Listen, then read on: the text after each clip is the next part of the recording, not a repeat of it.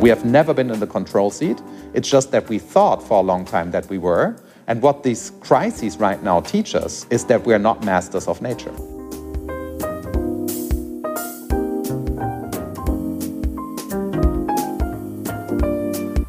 Hello and welcome to the Sinneswandel podcast. My name is Marilena Behrens and I'm happy that you decided to listen to today's episode. Some of you are probably already wondering why all of a sudden in English? Well, first of all, this is an exception. The reason is that today's episode was recorded during an event with international guests, mm, a live podcast sort of thing, I guess. And my guest at this event was none other than the philosopher Markus Gabriel. Maybe you already know him. And since he just recently published his new book, The Human Animal Why We Still Do Not Fit into Nature, there was a public book launch at the New Institute in Hamburg. And I had the pleasure of hosting it. After the talk, a vivid discussion followed, which we, however, are not allowed to publish due to data protection rights. But I'm sure the conversation with Markus Gabriel already offers a lot. We will get to that in a moment. First of all, I would like to apologize for the sound quality. Due to the location, there's a bit more noise than usual, but I hope you will excuse that and you can nevertheless, or maybe because of that, dive deeper into the atmosphere of the conversation. And if you want to dive even deeper into the topic, we are giving away a personally signed copy of The Human Animal among all those who support Sinneswandel and thus also me and my work as steady members. For more information and how you can participate, please check out the show notes. And now, let's begin.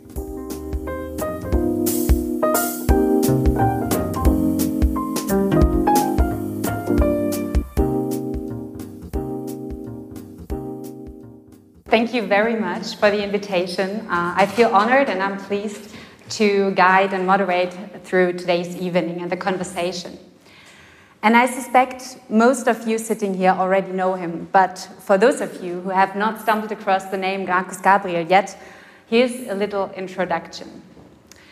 He's not only the academic director of this building, the New Institute, but he's also one of the most prominent representatives of a new realism, which is an essential factor of his project of a new enlightenment. At the age of only 29, he became the youngest full professor of philosophy in Germany at the University of Bonn, where he's still holding today the chair of epistemology, modern and contemporary philosophy. Markus Gabriel has been awarded numerous prizes, fellowships, and visiting professorships. And his books have been translated into many different languages, but not his new book, though. And that is also one of the reasons why today's conversation will be held in English to give as many of you here in the room the chance to participate in the discussion later. And I promise there's enough reason to do so because the book Markus has written concerns all of us, provided you see yourself as a human being but I guess most of you do. But do you also consider yourself an animal? I guess that's worth discussing. What is it to be human? This question Kant already asked himself hundreds of years ago. And it is exactly this question that Markus is rising again in his new book called The Human Animal Why We Still Do Not Fit into Nature. Because it is on this question, or rather the answer to it, that our life as humans depends on. Why? I'm very sure the author will explain to us in a minute. Welcome.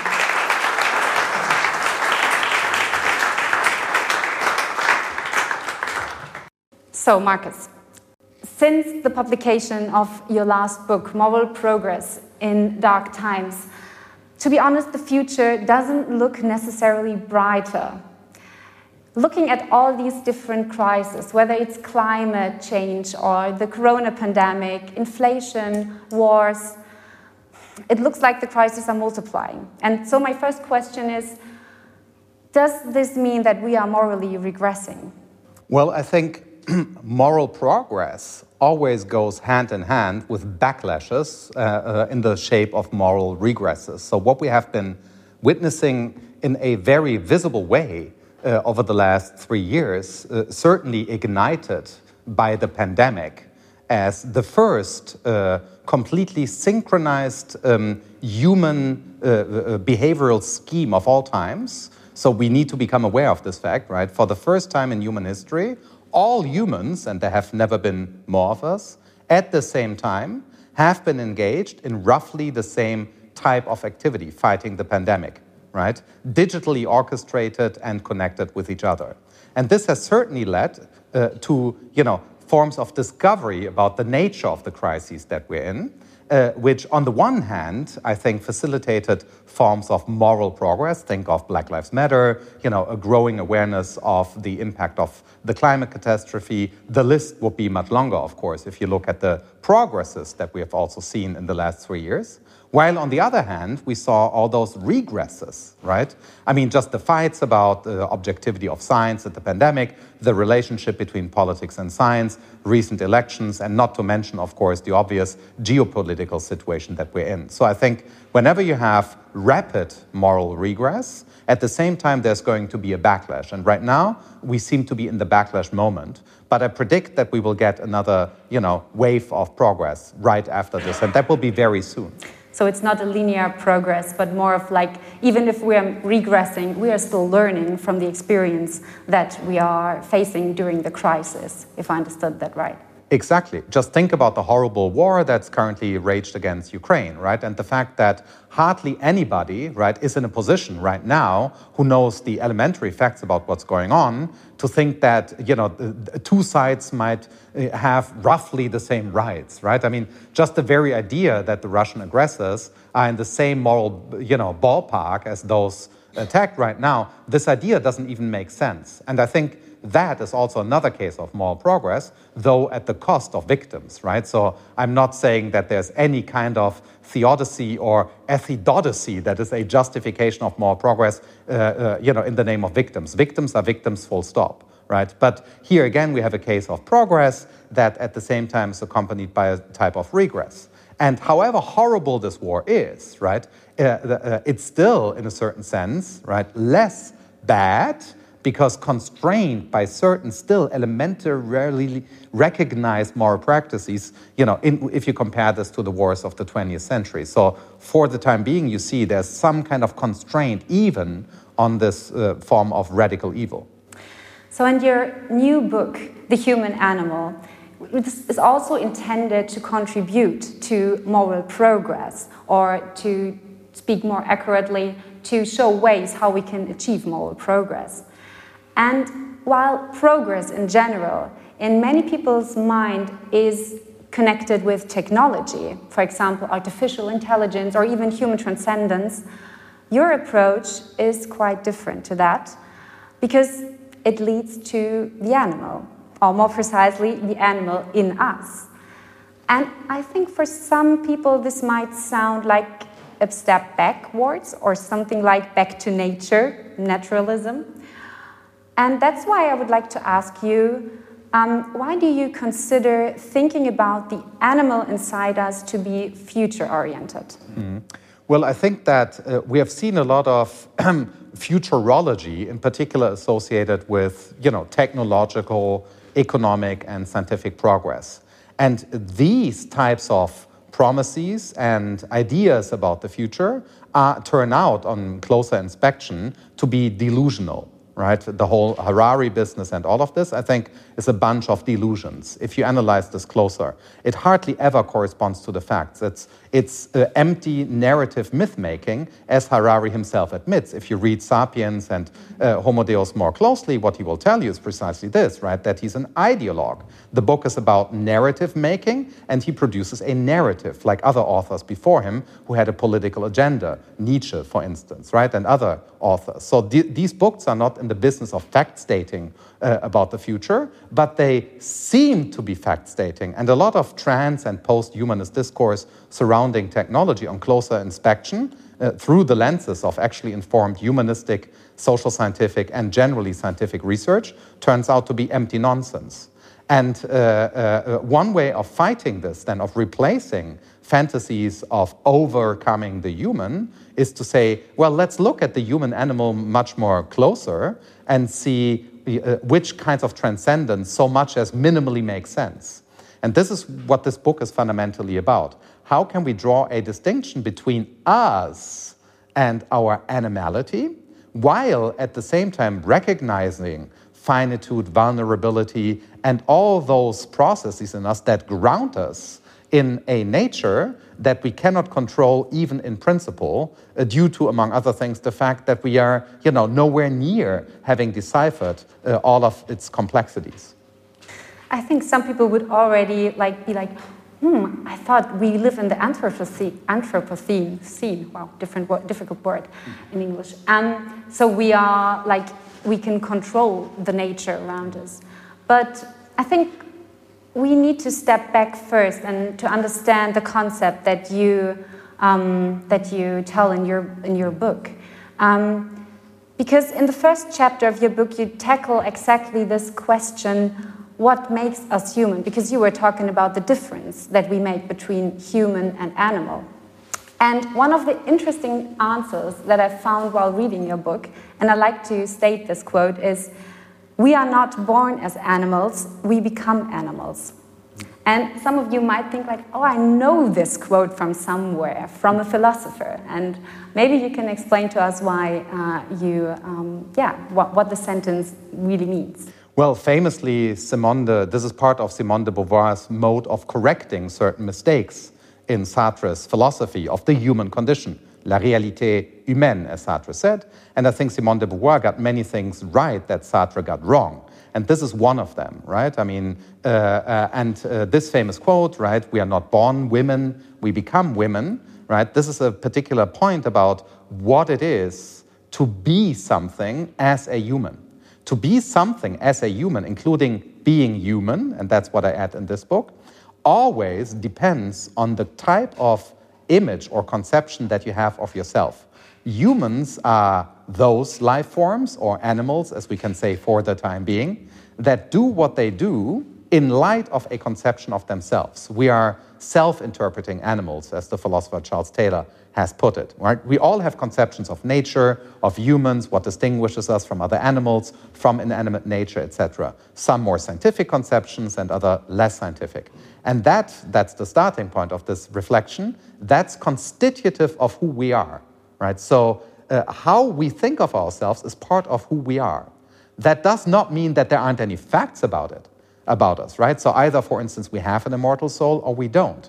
But it matters for who you are if you think that you have one, right? So if someone is a believer and they believe that they have an immortal soul, then this defines them as a believer, regardless of the fact whether they have such a soul or not.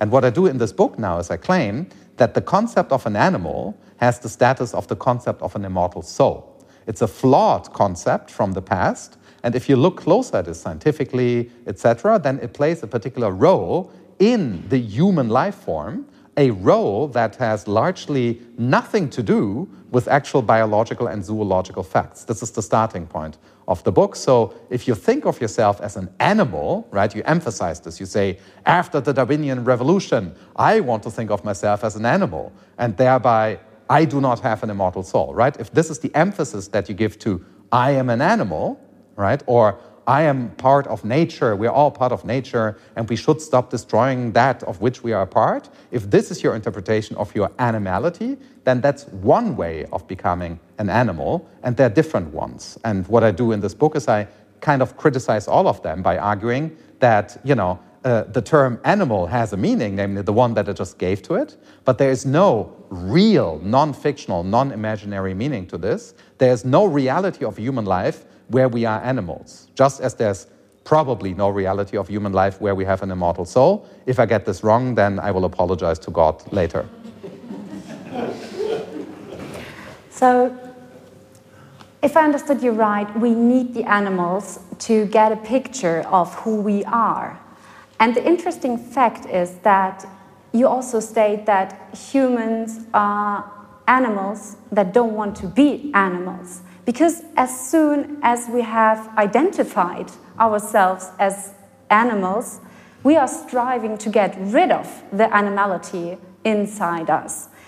Because we want to identify ourselves with exactly this part that distinguishes ourselves from the animals. And why are we doing this? Is it that we feel offended by this realization of being animals because they are wild in our heads, or why?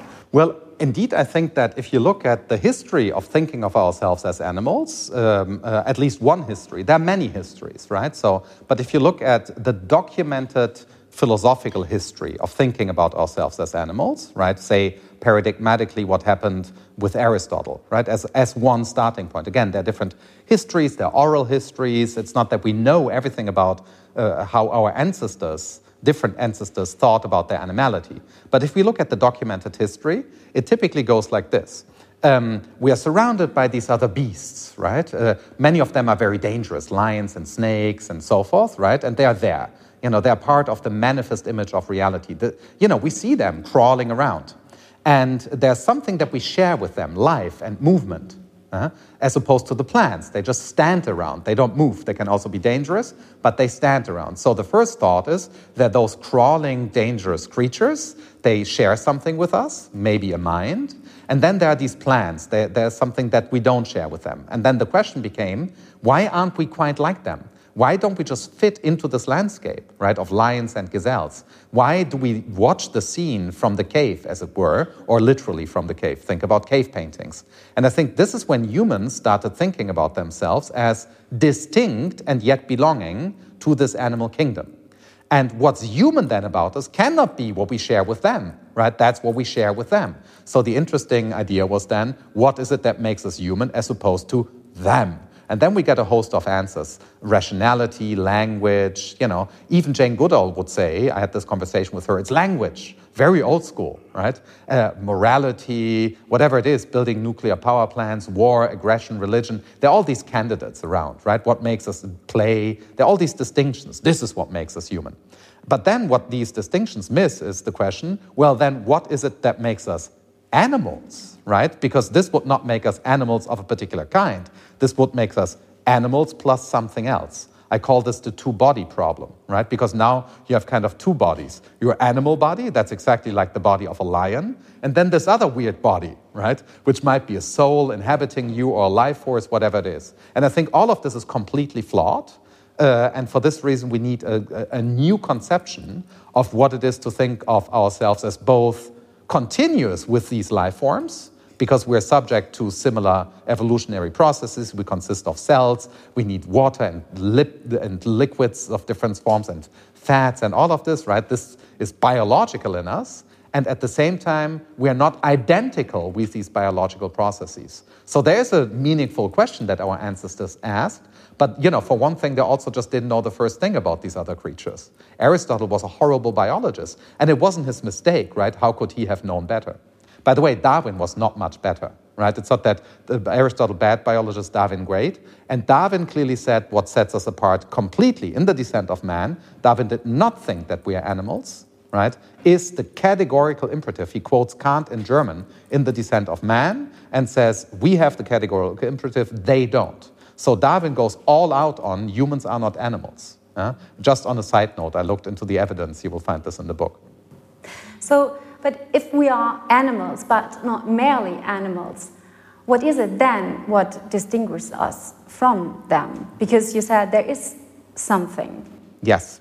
So I think it manifests itself, you know, like I use a very German word for this. It's technical, so let me just be German and use a very German philosophy word for this Geist. Uh, uh, right? I, I want to say it I like try to, to um, yeah, I, I want to say it in spirit, but yeah, spirit doesn't work exactly, right? So what is it? I sometimes just translate it as human-mindedness. Now, uh, uh, here's what I mean by this, right? Again, it's the capacity to live life in light of a conception of oneself, which paradigmatically manifests itself in moral progress. uh, that is in largely socially orchestrated behavioral changes. Very simple example.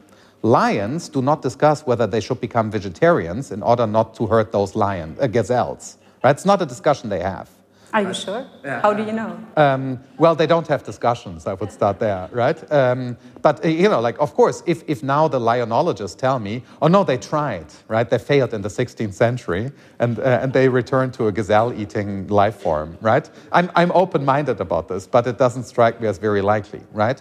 And um, so they don't do that. And certainly they don't write treatises about this, right? So they, uh, and then uh, uh, other primates, say bonobos, right, don't consider becoming feminists. So even if there are cases in other primates, I again had that debate with Jane Goodall, where a bunch of females kill an alpha male, they don't ever replace the alpha male by an alpha female. What they do is they just didn't like that alpha male, right?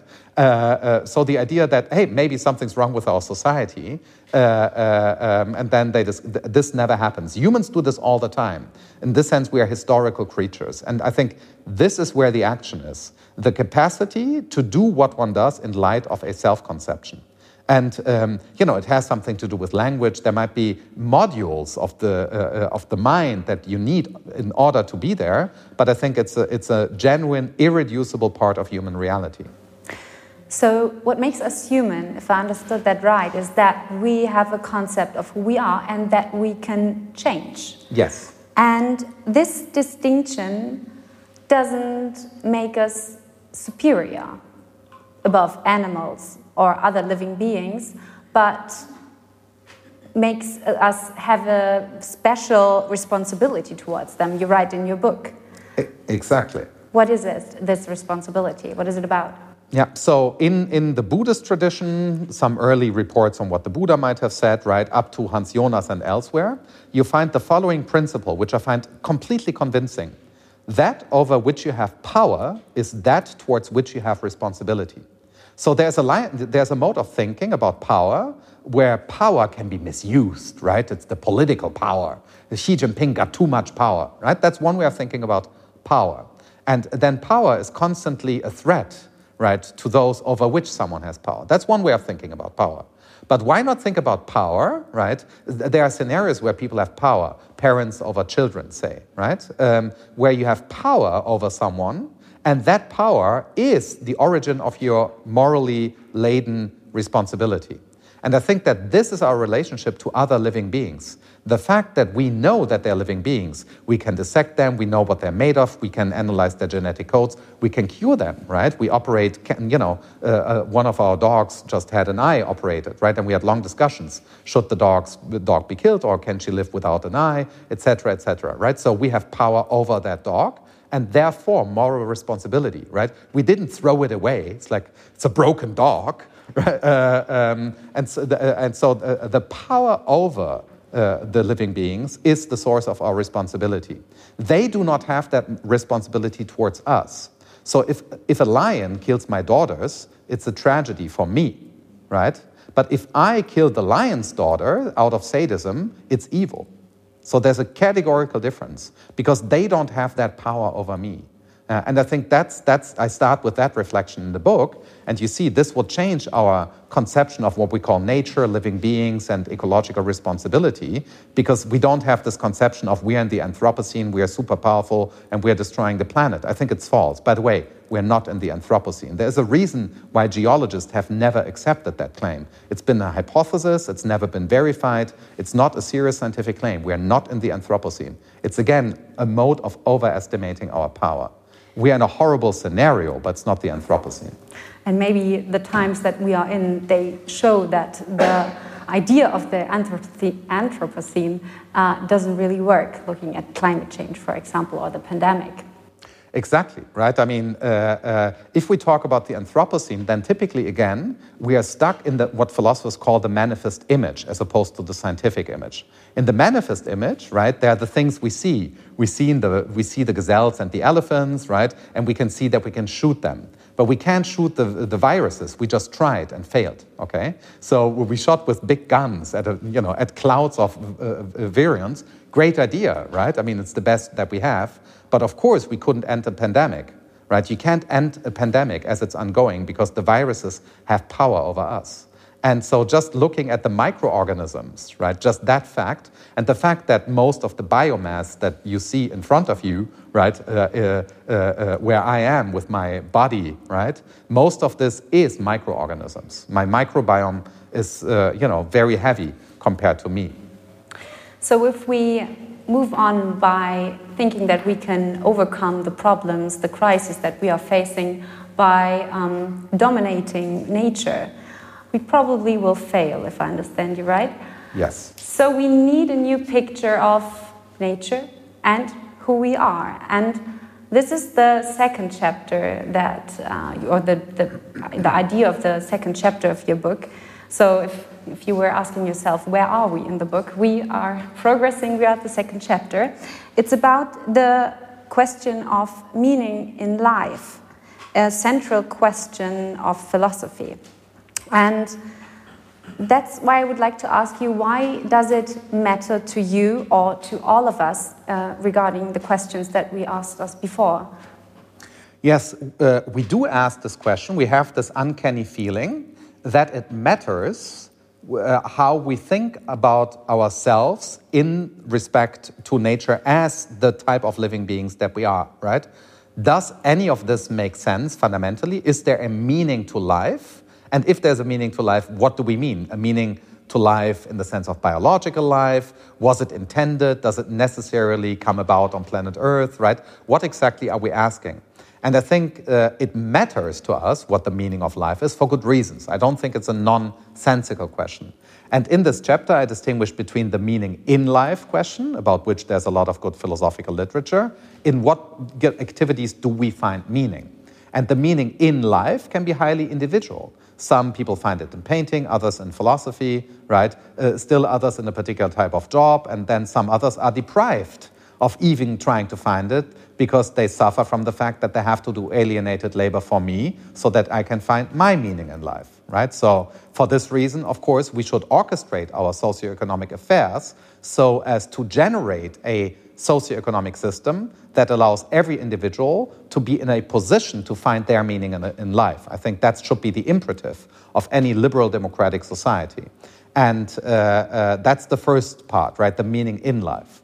But I think we should go further than this because the meaning in life is connected, that debate, uh, for which we have social welfare measures of trying to begin to tackle it, uh, to the question of the meaning of life, the deeper metaphysical problem, right?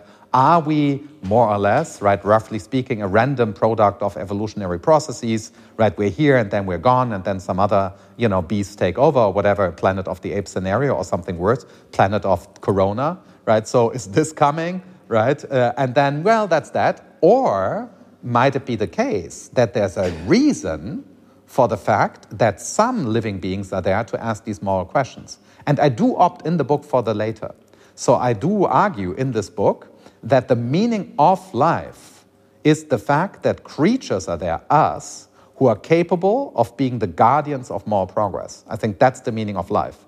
And then you see the meaning of life, my answer to what it is, is connected to the meaning in life and to a particular conception of liberal democracy as orchestrating social welfare. Yeah? So that's what I do in the second chapter of the book. Yeah, to the point of uh, social welfare and um, political and social freedom, I'd like to get on the next question. But first, I'd like to make sure that I understood right what you understand, um, what, what your idea is of like objective meaning of life. Mm -hmm. Like, um, it sounds like there's an answer to it. Not only the individual meaning in life, but something like you call it in your book. I hope I translated correctly, otherwise, correct me. Um, the fields of sense that we have and that makes us makes it possible for us to to experience this meaning. Yes, absolutely. That's uh, the again the correct translation, and also thanks already, Marilena, for suggesting the uh, translation of the German title into English as the human animal. I think that's a brilliant proposal. That's what's going to happen with the English translation. Uh, so thanks for that. You'll get the relevant credit. um, so uh, uh, that's a really perfect translation. In German, it's Der Mensch als Tier with a particular pun, and but in English, the human animal does exactly that job. So thanks. Um, So, yeah, fields of sense. So, the idea is that, you know, like one picture of reality that many people still hold, and I think it's arguably and demonstrably false, is that reality is a bunch of in itself sense and meaningless processes, right? A bunch of matter and energy distributed over fields. Uh, governed by uh, um, laws of nature. That's one picture, right? I mean, they are like whatever bosons and fermions, and uh, and they're all subject to uh, to the laws of nature on different scales right? The big stuff subject to relativity theory, the big and, uh, you know, and then the small stuff subject to quantum uh, mechanics, and the fast and big stuff to whatever quantum uh, field theory, right? And there are debates to be had about this. But one picture is this, right? Meaning and senseless particles swarming around in a gigantic universe, uh, and their behavior completely and perfectly explainable by physics at the end of the day, maybe with some other natural science. That's a very widespread worldview. It's the religion of our time. I think it's a wrong worldview. I think this is false. Uh, um, so, what, what's the alternative? Well, obviously, thinking that uh, meaning and sense is already there. That's also for you know. That's also why mathematics is the right way of thinking about the universe on so many levels. Right? Think of when I say fields of sense. Think of, for instance, vectors. We represent powers, right? Uh, uh, by vectors, right? It's, uh, it's, it's stuff acting on other stuff in a certain direction. And mathematics is capable, right, of describing many of these processes. And that alone should suffice for telling us stop, maybe there's meaning there, meaning that we harvest fields of sense, meaning that we harvest with, you know, conceptual activities such as mathematizing nature, but also meaning that we harvest in our modes of life.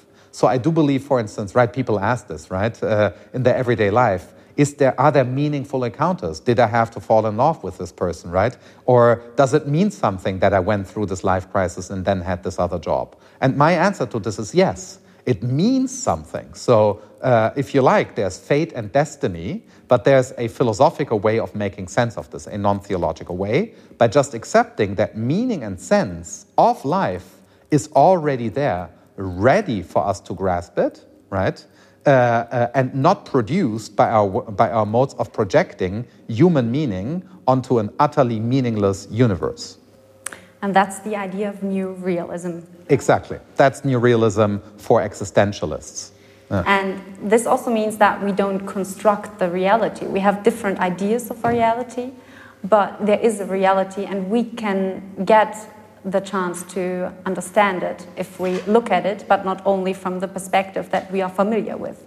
Exactly. We cannot, the very idea of constructing a reality, I think, is nonsense. What we do is we produce new stuff, right? For better or for worse. We produce AIs, which then destroy the environment, right? Just training one AI system is a horrible idea from the standpoint of sustainability and a horrible idea from the standpoint of the future of democracy. I think we just should stop doing it.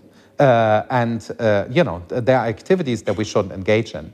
Uh, so we're not constructing a reality there. We are changing a reality that's already there, right? So of course we can change things, uh, but uh, this idea, this constructivist idea, that's still part of our worldview, uh, makes us believe that humans have a kind of superpower, right? We bring meaning to an in itself meaningless universe. That would be an incredible superpower that we don't have.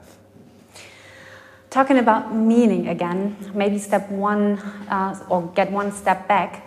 Um, because you were talking before about the political and social freedom, because different meanings mean, all, mean also that um, these meanings not always get together. And when we talk about the meaning in life, we also talk about the question of what does it mean to live a good life. And then we talk about political freedom, which means also social freedom you state in your book.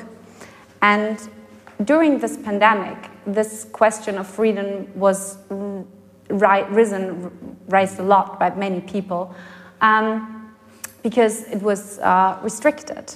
Um, however, individual and collective freedom are often experienced as contradictory.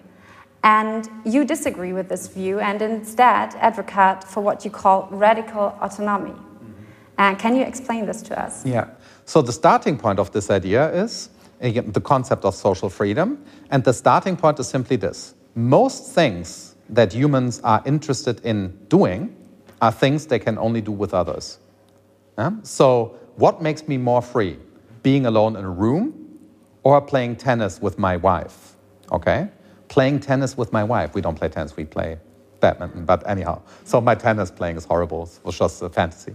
But uh, okay, so what, uh, or what makes me more free? Being alone in my room, right, and uh, um, and uh, writing Twitter messages, though this is almost social, or having a nice meal and then a concert at the Elbphilharmonie. So the idea then is that freedom is not at all something that an individual has in opposition to a community, which puts constraints on the individual. That's not even freedom that's something that an individual, there are individual rights, of course, right? But the concept of an individual right, which we have and should have, is not identical to the concept of freedom. And there has been this horrible confusion in the German debate about liberal democracy recently, and therefore also uh, a serious threat to liberal democracy in Germany by the progressives. And I find that a horrible, you know, perverse kind of discursive constellation uh, that we want a democracy, in the, uh, uh, you know, that's not liberal. We should always emphasize the liberal in liberal democracy, and this has nothing to do with a particular German party, not at all. Right? So why do we even accept the idea that freedom is something that I have as an individual as opposed to a group? That's the Sartre mistake that Simone de Beauvoir corrected. Right? So we are social through and through, and not, you know, we don't have to enter into social bonds. That's the starting point. And radical autonomy in this picture is the idea that my self determination, right, takes place in the context of a mutual self determination. We determine each other to individually determine ourselves, and this gives rise to the law. As Hegel put it, you know, defining the law at the beginning of his philosophy of right, what's the law? He says, free will which wills free will. Der freie Wille, der den freien Willen will.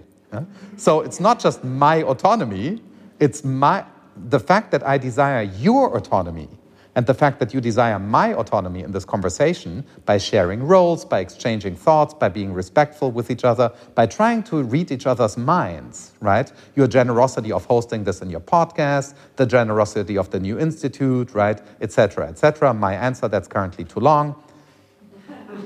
All of that, right, is is engaging in social freedom. And that's the way in which we should discuss also our crises. We shouldn't have the debate, right? How can we constrain more freedom so that we save the planet, right? And then someone says, but we want those freedoms. And then we're like, damn, how can we have those freedoms and save the planet? That's a horrible discursive uh, deadlock. So, what we need instead is a new type of social contract, which begins with the recognition that we really like each other. Interesting. And this all is connected to moral, to ethics, the good, the question of what does it mean to live a good life and to make it possible for as many people as possible on this earth and not only for a small part. And that's what the last chapter of your book is all about, and um, seems to me to be the heart of your uh, of your theory, the ethics of not knowing.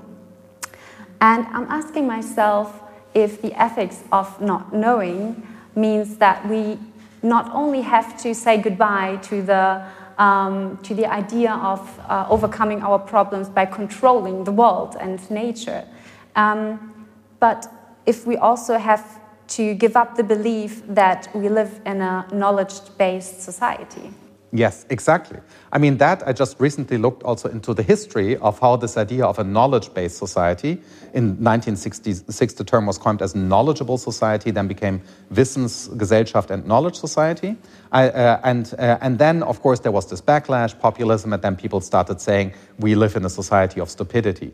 But, you know, just that distinction, uh, you know, is flawed by itself. Uh, because you know we never lived in that kind of knowledge society. We just think we do. There's this wonderful, famous line by Max Weber that's typically misunderstood. Max Weber says in this famous line modernity is the disenchantment of nature and what he also calls rationalization. And then typically people read this as saying, oh, look, you know, science and technology take over with a little economics, and then there are expert committees, and, uh, and they make big decisions, and this is how society moves. That's, uh, and Max Weber said that this is modernity. No, what Max Weber actually says, if you read this quote, is that this is a, a, a faith, ein Glaube of modernity, and that this faith does not correspond to the facts. So what Max Weber actually says is that the disenchantment of nature is of the world is an illusion, a socially relevant illusion. So it matters that humans believe this, obviously, but they get this wrong. We have never been in the control seat at all. It's just that it, uh, you know, it strikes us as if we were in a control seat. If we drive on German highways, you know, with high speed, then this feels to some people as if they had like super crazy control over what's happening, right? But the, uh, uh, but it's of course the opposite. What you're doing there is, you know, like it's a controlled experiment in suicide right? Uh, you know, uh, uh, in particular as you come closer to Munich, and uh, uh, I, this is, I feel, typically a very bad part of, you know, for driving for certain reasons. So, and I think that's, you know, like, why do we even want those highways, right? I mean, think about the German debates about the speed limit, and they show us something, I think, about a pathology and not about a legitimate desire to, you know, drive cars like in Munich. And so I think fundamentally, you know, we have never been in the control seat. It's just that we thought for a long time that we were. And what these crises right now teach us, in a way that you know nobody can deny and ignore, is that we are not masters of nature. So, you write in your book also, ethics starts with the respect for otherness. What does this attitude of not knowing, of thinking that I don't have the control over everything, I don't know everything. What does that for us as human beings and um, the way that we interact with the world mean? Well, I think that you know uh, it allows us to always question uh, a prejudice that we have um, in any type of social situation, right? I mean, the philosopher Gadamer in a Spiegel interview once said, "The other could be right," and I want to extend that also to other parts of nature, not just to humans. Yeah, so I'm not saying if you meet someone who says, you know, the Russians just had to attack Ukraine, NATO was pushing them. No, that's wrong, right? So I'm not saying, hmm, consider that, right? Or there's no pandemic. I'm not saying, think about that, they might be right. But, uh, I'm, I'm really thinking about actual ethical, ethically relevant situations where, you know, we classify humans all the time, right? Uh, uh, rapidly. And so we think in stereotypes uh, identities and that, right? And I think thinking in terms of otherness is not thinking of the other in terms of the stereotypes that we have in order to explain their behavior. Stereotypes and identities serve the function of predicting behavior. They're just really bad sociology. Yeah? Um, so if I think of, you know, for instance, uh, I, as I just did intentionally, you know, stereotypes about Munich right? They just complained. Uh, I was in, on a podcast in Munich. They're like, what about the bashing of the South? All these people from Hamburg. I had to tell them, no, don't worry, I'm not really from Hamburg, right? So uh, I'm, I'm more with you. I'm from Bonn. It's like I'm already on your side. But be that as it may, right? So there's the stereotypical thinking. And I think otherness means that you, you know, that you don't expect, you know, you see a white old man from Munich who votes CSU and there's like, oh, he's going to destroy the environment. Well, how do you know? Maybe he's like the biggest defender of solar panels in his village. How do you know that? Right? So, and uh, being open here means that, you know, don't succumb to your own stereotypical prejudices. Otherwise, put, you know, get rid of your social media accounts. But how, how is that possible? I mean, we, we have experiences in life, and it seems like people are using also stereotypes to, like, even if they are not good, of course. That's uh, nothing that, I, uh, that I'm asking myself. But still, I ask myself if it's possible for us as humans, if it's something that we do maybe also not intentionally. Well, I do think it's part of a utopia, right? I would admit that. If I say it's possible, this is an element of utopian thinking, right? I'm not saying, you know, practice a little more and, you know, we'll get there very soon. But I think that it should be the ideal that we're striving towards. And the ideal, the ideal scenario would be one where we do really see the individual right? I think individualism and liberal individualism are exactly the right idea. It's just that historically speaking, there are bad traditions which, you know, uh, didn't cash this in in the right way. We know this now, right? All the colonial horrors associated with certain traditions and thinking about this. But I think the idea is exactly right. They're individual rights precisely because we're individuals. We're atomic in that sense, right? Which is the Greek term, also contemporary Greek term for a person, an atomon. Someone, right, is an atomon, individual, cannot be divided. So uh, uh, otherness, right, respecting otherness is trying to find the other in the encounter, right, without othering, right? Othering would be the idea that, you know, your otherness is this otherness. Otherness is not this otherness, right? This particular otherness that I know, right? You're a Syrian refugee, that's your otherness. Um, otherness is like you don't even know exactly where it lies. Let me give you another simple example. Um, you know, we tended to think for a long time about the pandemic as a bunch of individual particles hitting us, right? And if you have too many of them, you get infected. But what if we thought, uh, I discussed this a lot with virologists and doctors from other disciplines, if we thought of viruses as swarm attacks, right? This changes your attitude towards them. And that's one way of being open to the otherness of the virus. Don't think about this as a bunch of particles hitting you, but as a swarm attack. And I do think it's still a swarm attack. That's one of the reasons why you cannot uh, end a pandemic with vaccines. It's just good to get vaccines, right? But that not because you thereby end the pandemic, but because you protect yourself and others. That's very different from let's end the pandemic. And uh, so there you see what otherness could bring, right? You think about the scenario by being open minded about hidden dimensions of the structure and not assuming that you kind of have already a full grip on this.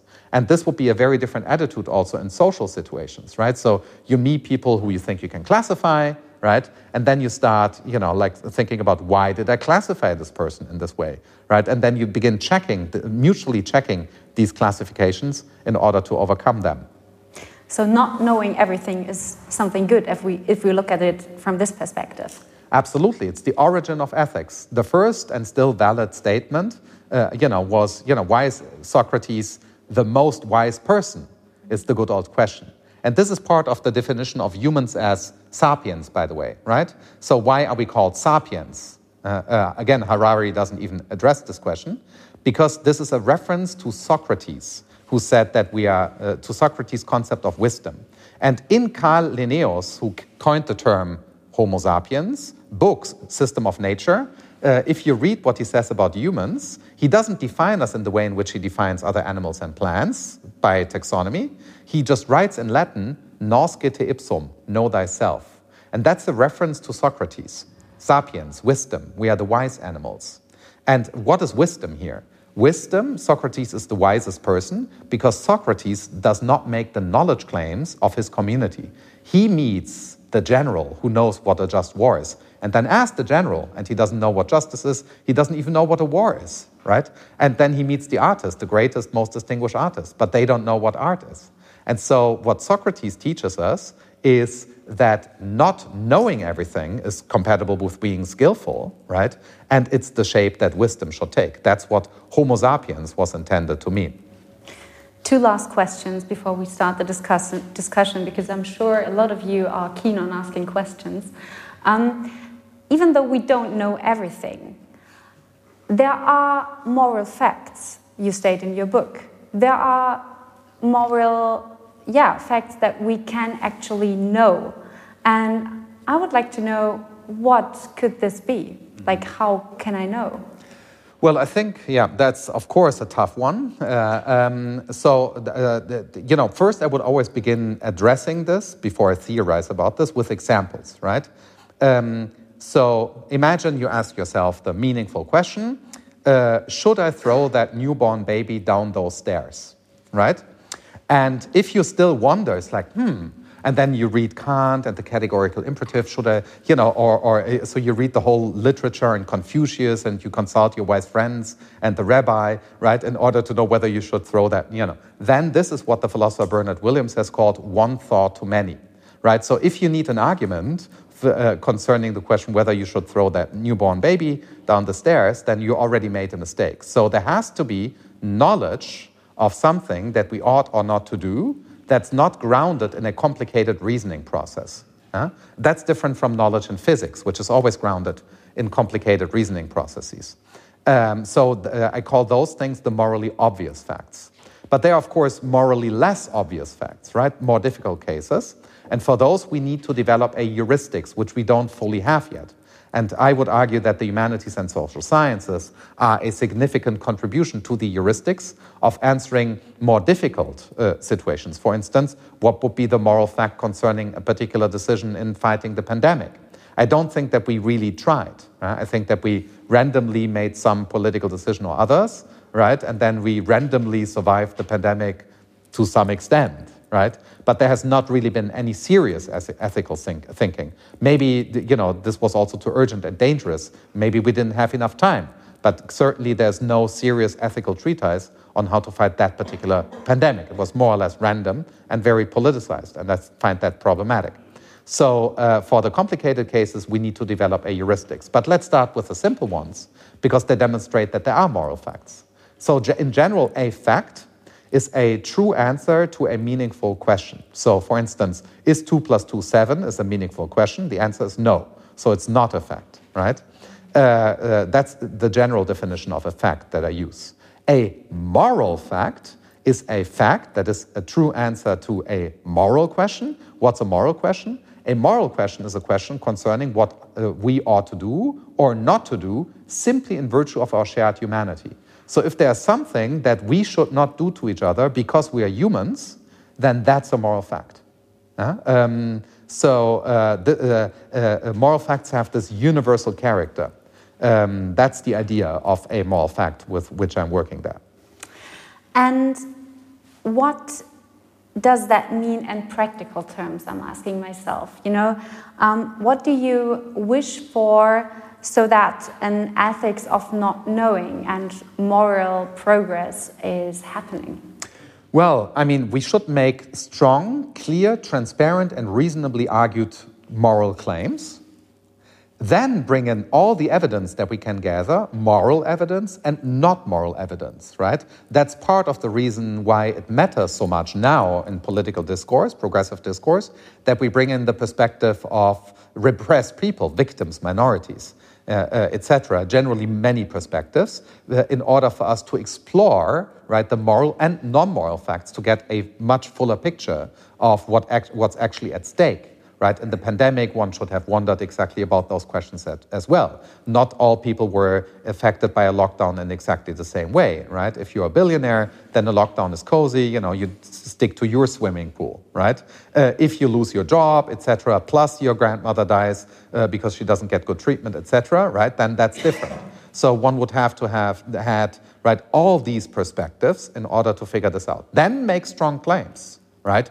Vaccine mandate, yes or no right? But know that those claims that you make are defeasible. They can be wrong.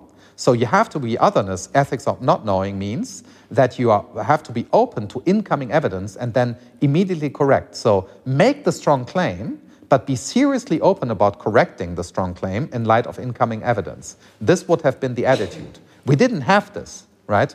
It seemed that we had it because a bunch of virologists, you know, were playing that game, the game of science, but not in ethics. The ethical claims that we made were all dogmatic, typically not so founded in evidence, or just, you know, people were just trying to read the ethics of the pandemic off from some popular statements by famous virologists. But that is a mistake. Virologists are no better in ethics than a, the typical ethicist in, is in virology. Tip, actually, they are often worse, even, but okay, that would be a longer story. But talking about uh, different perspectives and that, uh, that we need them to progress. Um, I would suggest that we open up this discussion and let us hear what our guests, our audience is thinking, if you, are, if you agree. Absolutely. Thank you, Marilena. Thank you.